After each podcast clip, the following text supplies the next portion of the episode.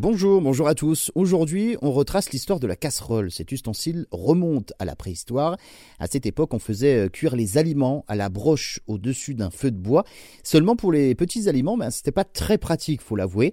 Alors, l'Homo sapiens a dû trouver une solution pour cuire des petits aliments qui ne pouvaient être enfilés sur une broche. Euh, c'est là qu'est née la casserole. L'invention de la casserole date donc de nos ancêtres sapiens sapiens. Enfin, plus précisément, l'invention de la poêle, puisque c'est un petit peu plus tard que les bords ont été euh, pensés pour y mettre du liquide, et c'est là qu'est née la casserole. La casserole est un diminutif de l'ancien français casse ou cassette, désignant une grande cuillère, voire une louche.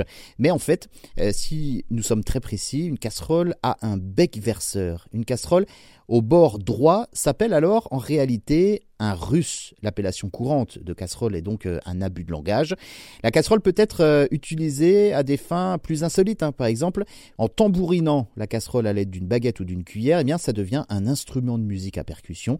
Et ça se faisait beaucoup en Espagne, en Argentine, au Chili, notamment où il y a un symbole politique fort de lutte des classes contre le pouvoir. La poêle a donné la casserole, qui a elle donné la crêpière, puis le faitout, la marmite et enfin la sauteuse.